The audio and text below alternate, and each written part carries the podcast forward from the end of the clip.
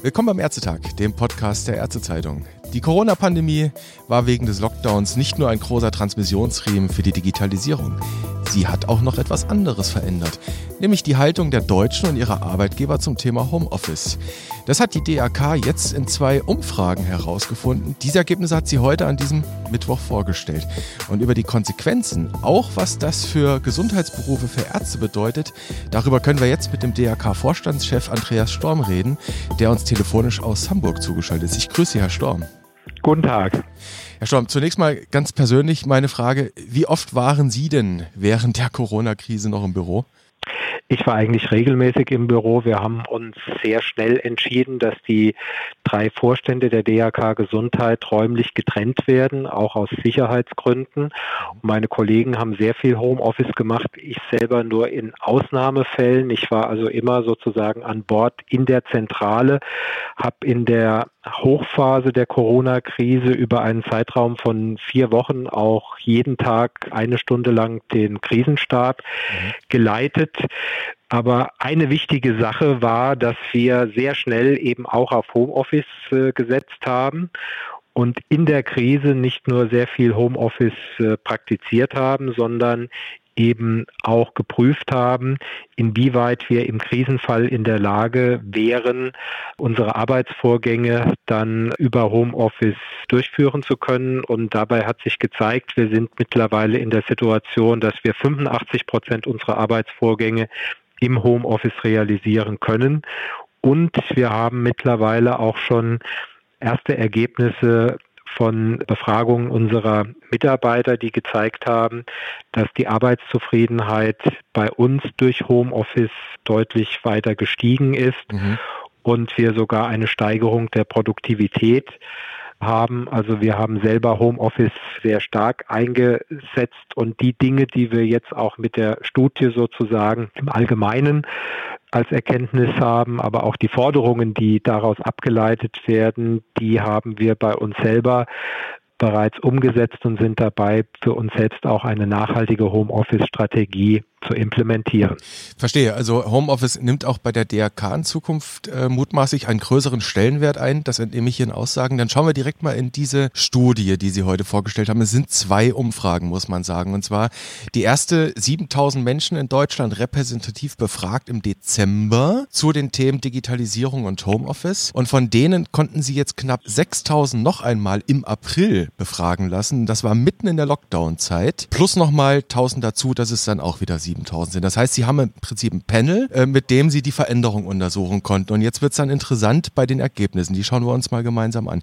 Durch Corona hat sich die Zahl derjenigen, die mindestens mehrmals in der Woche Homeoffice machen, mehr als verdoppelt. Das haben jetzt 39 Prozent der Befragten in der Corona-Zeit angegeben. Die Zahl jener, die fast täglich im heimischen Büro sitzen, hat sich fast verdreifacht von 10 auf 28 Prozent.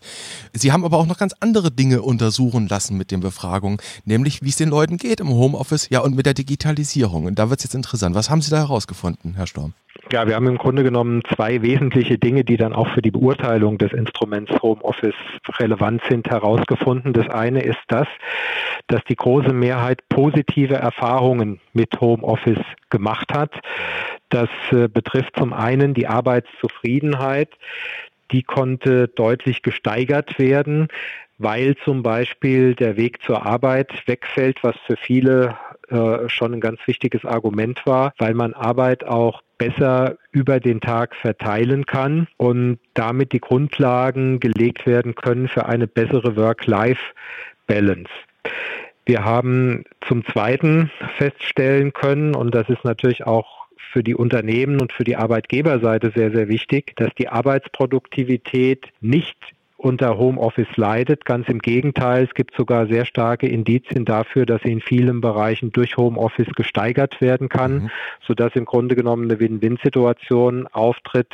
Verbesserung der Arbeitszufriedenheit auf der einen Seite und die Arbeitsproduktivität kann gehalten werden, unter Umständen auch verbessert werden. Mhm. Es gibt natürlich auch gewisse Schattenseiten, wenn man so will, nämlich eine große Herausforderung ist, die Frage, wie kann ich Arbeit und Freizeit und Arbeit und Familie trennen und auf eine vernünftige Weise in eine Balance bringen. Das ist bei Homeoffice in vielen Fällen natürlich schwieriger, als wenn Sie die klare Abgrenzung haben. Sie gehen morgens zu Ihrem Arbeitsplatz und kommen dann nachmittags oder abends wieder zurück nach Hause. Mhm. Und an der Stelle haben wir auch Probleme gefunden. Aber das Hochspannende war, dass eben die ganz, ganz große Mehrheit auch von jüngeren Menschen, die Familien mit kleinen Kindern haben die gesagt haben, unter dem Strich ist für uns Homeoffice eine große Entlastung. Und deshalb war auch die zweite große Erkenntnis, dass eine ganz, ganz große Mehrheit derjenigen, die Erfahrungen mit Homeoffice gemacht haben, wollen, dass das in Zukunft fortgeführt und ausgebaut wird. Das war bei denen, die bereits im Dezember Erfahrungen mit Homeoffice hatten, ganz stark ausgeprägt. Da sagen jetzt 80 Prozent, wir wollen in Zukunft mindestens so viel oder noch mehr Homeoffice wie bisher.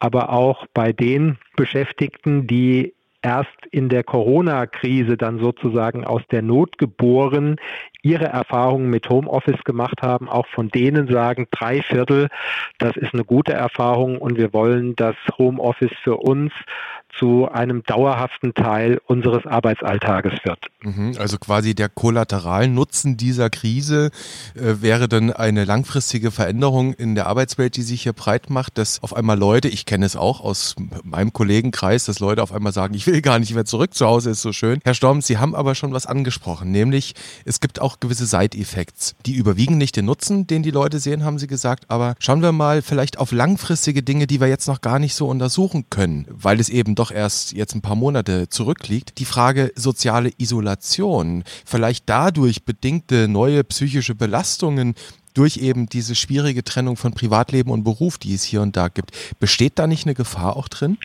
Nach meiner festen Überzeugung braucht man ein nachhaltiges Homeoffice-Konzept, sonst droht die Gefahr. Also wenn man einfach nur sagt, Homeoffice äh, als solches ist die Lösung, dass man dann genau im Homeoffice mindestens so viele Probleme wieder bekommt, gerade auch für die gesundheitliche Situation mhm. der Beschäftigten, äh, wie das bei der bisherigen Form der Präsenzarbeit ist. Und deshalb ist ganz wichtig, dass man zwei Dinge machen muss. Das eine ist, wir brauchen eine auf die spezielle betriebliche Situation abgestimmte Konzeption für eine Kombination aus Homeoffice und Präsenzarbeit. Mhm. Das heißt, die Zukunft wird in vielen Fällen nicht ausschließlich dem Homeoffice gehören, auch nicht ausschließlich der Präsenzarbeit, sondern einer Kombination aus beiden. Und wie die aussehen kann, hängt natürlich von den Anforderungen im jeweiligen Arbeitsbereich und der Situation des jeweiligen Unternehmens ab. Und der zweite Punkt, wir brauchen eine ganz starke Begleitung durch das betriebliche Gesundheitsmanagement, denn das ist erforderlich, dass zum einen die Trennung von Arbeit und Freizeit gelingen kann, mhm. Aber auch die Arbeitsumgebung und die Arbeitsbedingungen im Homeoffice so sind, dass auch unter gesundheitlichen Aspekten äh, das Homeoffice dann wirklich zu einer Erfolgsgeschichte werden kann. Das haben Sie gerade angesprochen, betriebliche Gesundheitsmanagement. Also Gesundheit am Arbeitsplatz kein neues Thema, das wissen wir. Wir wissen, dass ja berufliche oder berufsbedingte Schäden ein großes Thema sind. Wir reden über ergonomische Arbeitsplätze, wir haben eine Arbeitsstättenverordnung, wir reden über Impfen durch Betriebsärzte etc. Pipapo, die Liste ist ellenlang. Und wenn ich an die Dinge denke, die heute gemacht werden im betrieblichen Gesundheitsmanagement, dann de denke ich eine standortbezogene Vorsorge, Gesundheitsvorsorge. Wenn ich jetzt mal schaue in diese Perspektive, die wir da haben, dass wir eine Mischung haben, wie Sie sagen, aus Präsenz im Büro und äh, ein bisschen Homeoffice. Wie müsste sich so ein betriebliches Gesundheitsmanagement da für die Zukunft eigentlich aufstellen? Also Sie brauchen im Grunde genommen drei Elemente. Das eine, wenn Sie jetzt betriebliches Gesundheitsmanagement vor Ort weiterentwickeln wollen oder ein neues System implementieren wollen, dann geht das in erster Linie über Online-Workshops und mhm. Schulungen, weil wir natürlich auch für die Implementierung beim betrieblichen Gesundheitsmanagement teilweise im Moment eingeschränkt sind, das in der klassischen Präsenzform zu machen. Aber gerade mit Online-Workshops und Schulungen kann man natürlich eine ganze Menge an dieser Stelle tun. Jetzt ist die zweite Frage, wie muss denn ein betriebliches Gesundheitsmanagement aussehen, dass es sozusagen auch im Home Homeoffice die Ziele erreicht, die man erreichen will. Und dazu gehören dann Dinge wie Resilienztraining, dann auch Kurse zur Arbeitsplatzergonomie. Also die Frage ist, ist der einfache Stuhl in der Küche oder der Sessel im Wohnzimmer wirklich das geeignete, um hier Homeoffice machen zu können? Und wenn man zum Beispiel in seinem Präsen an seinem Präsenzarbeitsplatz einen höhenverstellbaren Schreibtisch hat und man will in Zukunft dauerhaft einen größeren Teil seiner Arbeitszeit auch im Homeoffice verbringen, dann ist zum Beispiel sowas auch eine Frage, ob das nicht auch ins Homeoffice gehört. Mhm. Dann ist ein Modul sicherlich die Ernährung. Die spielt beim betrieblichen Gesundheitsmanagement in der klassischen Weise eine Rolle. Sie spielt aber gerade auch beim Homeoffice eine wichtige Rolle. Das haben wir ja auch alle erfahren, als so die ersten Berichte kamen, wie denn die Erfahrungen in der Corona-Zeit waren dass oftmals auch im Bereich der Ernährung das Ganze nicht ganz so ausgewogen mhm. äh, gewesen ist. Also das spielt eine wichtige Rolle. Und dann zum Beispiel kurze Entspannungs- und Bewegungsübungen, um einen Bewegungsmangel vorzubeugen. Das spielt ja eine große Rolle äh, wenn man von einer Videokonferenz zur anderen geht. Ein dritter Baustein, den ich noch ansprechen möchte, ist Führungskräfte. Auch für Führungskräfte brauchen wir, brauchen wir jetzt spezielle Seminare zum Umgang ihrer, mit ihrer neuen oder etwas veränderten Rolle, wenn sie Mitarbeiter führen müssen, die in großen Teilen eben nicht mehr präsent vor Ort am gewohnten Arbeitsplatz sind, sondern die aus der Ferne eben im Homeoffice geführt werden müssen. Mhm. Da gibt es auch neue Anforderungen. Und mit diesen drei Bausteinen, dass man sagt, wir haben hier Angebote auf Online-Basis, wir können eben die spezifischen Herausforderungen, die Arbeitsplätze im Homeoffice mit sich bringen, mit verschiedenen Modulen bedienen. Und für Führungskräfte gibt es dann entsprechend Homeoffice-bezogene Führungsseminare oder Fortbildungen. Damit kann man, denke ich, für eine nachhaltige Strategie im jeweiligen Unternehmen sorgen, wenn man Homeoffice dauerhaft zu einem Baustein äh, für die künftige Arbeitsgestaltung machen möchte. Die Maßnahmen, die Sie umrissen haben, über die wir nachdenken müssen, die, die beinhalten eine Menge zum Thema Health Literacy, also Gesundheitskompetenz quasi, dass wir uns fit machen, dass wir uns schulen, auch die Führungskräfte entsprechend geschult werden.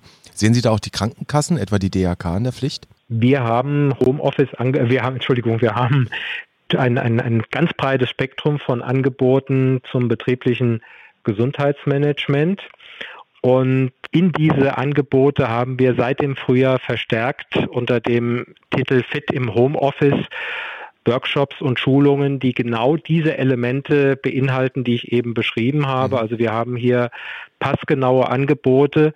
Aber ganz, ganz wichtig ist, dass man wirklich auf die spezifische Situation des Unternehmens eingeht und schaut, wie muss Homeoffice da organisiert werden, dass es für das Unternehmen eine Erfolgsgeschichte wird und dann auf die spezifische Situation der Mitarbeiterinnen und Mitarbeiter. Mhm. Und da macht es natürlich einen Unterschied, ob da Kinderbetreuung eine Rolle spielt oder nicht, weil bei Kinderbetreuung auch im Hinblick auf die Flexibilität der Arbeitszeiten nochmal ein ganz anderes Gewicht gelegt werden muss, als wenn Sie einen Mitarbeiter haben, bei dem Sie sagen können, der ist zweimal in der Woche immer von 8 bis 16.30 Uhr fest im Homeoffice. Mhm. Das ist bei einer Mutter, die einen Anruf bekommt, dass ihr Kind offenbar Schnupfen hat und deshalb aus der Kita nach Hause muss, natürlich völlig anders. Die hat eine ganz andere Anforderung an Flexibilität. Und ich glaube oder erwarte, dass wir in den nächsten Monaten gerade beim Thema Vereinbarkeit von Familie und Beruf vor der großen Herausforderung stehen werden, dass junge Eltern eben verstärkt auf solche flexiblen Beschäftigungsformen angewiesen sein werden, wenn sie die Balance zwischen den verstärkten Anforderungen im Familienleben in der Corona-Phase gewachsen sein wollen. Mhm.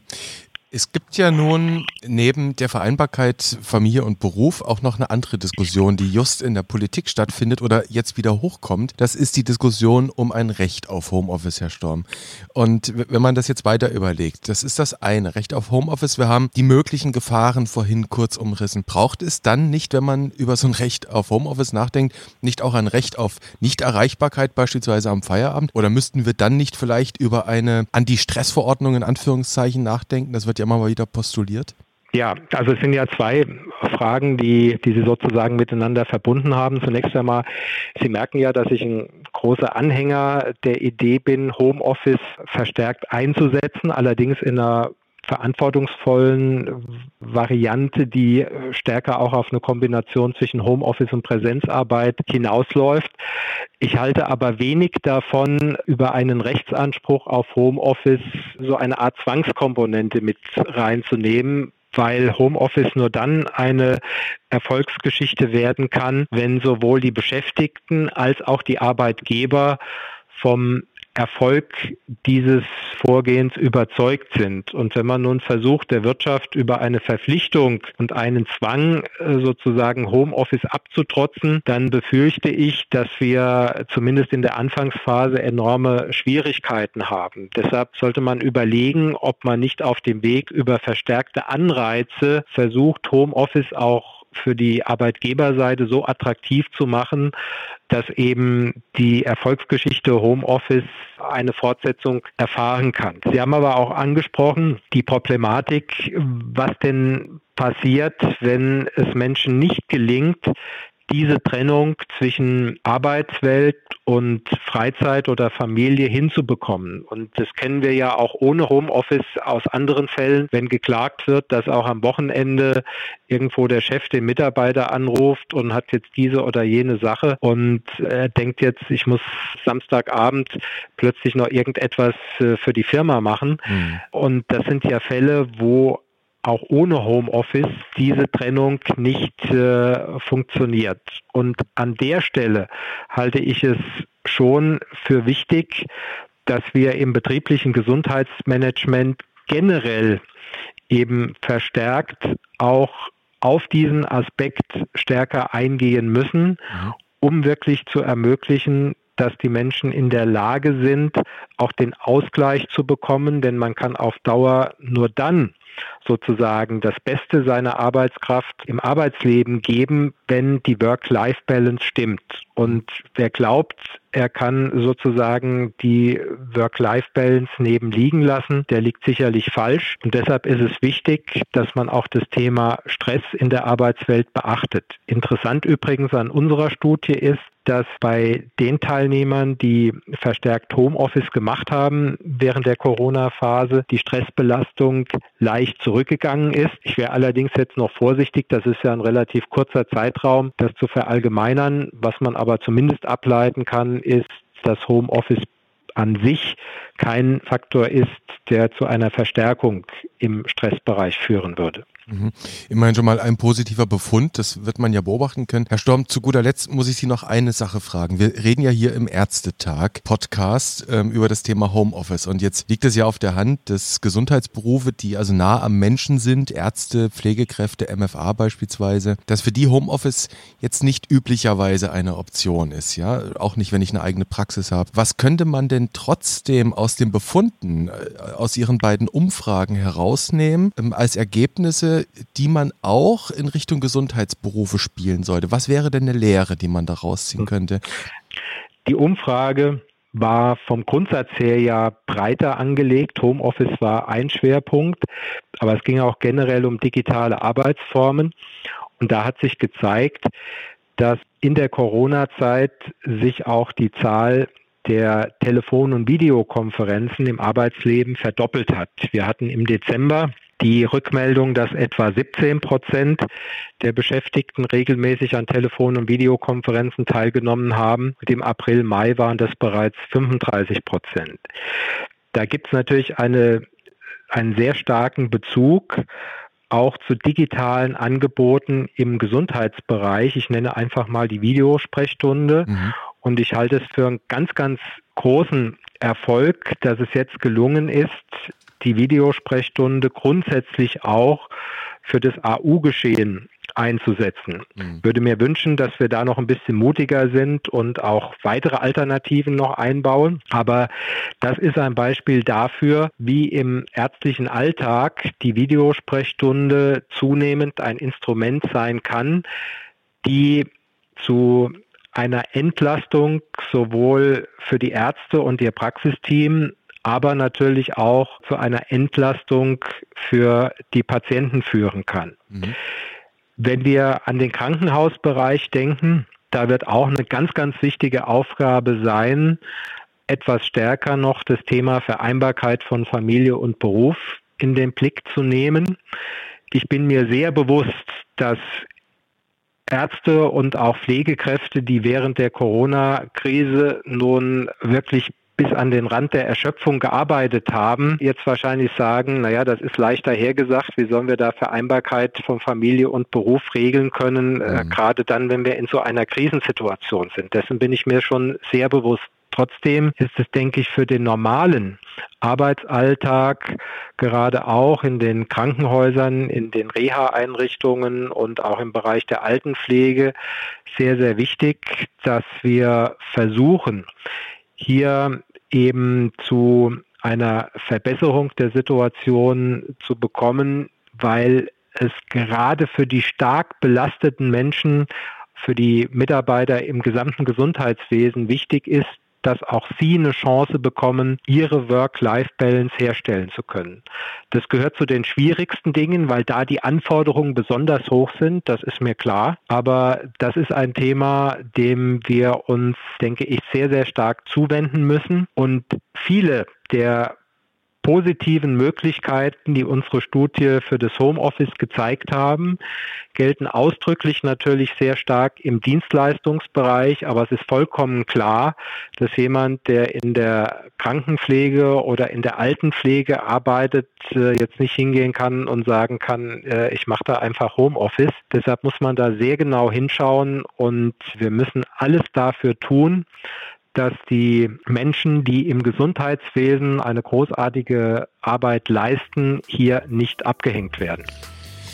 Pflegekräfte, Ärzte und MFA nicht abhängen, was das Thema Work-Life-Balance betrifft. Das ist eine der Lehren, die Andreas Storm zieht aus den Ergebnissen dieser zwei Umfragen. Beim Thema Tele-AO und Fernbehandlung sieht er noch mehr Möglichkeiten, wenn wir mutiger wären. Herr Storm, ich bedanke mich für das Gespräch über diese ja, beeindruckenden ja, Umfrageergebnisse und ich denke, wir bleiben am Ball, was das Thema Homeoffice angeht. Ich wünsche Ihnen alles Gute. Auf jeden Fall, vielen Dank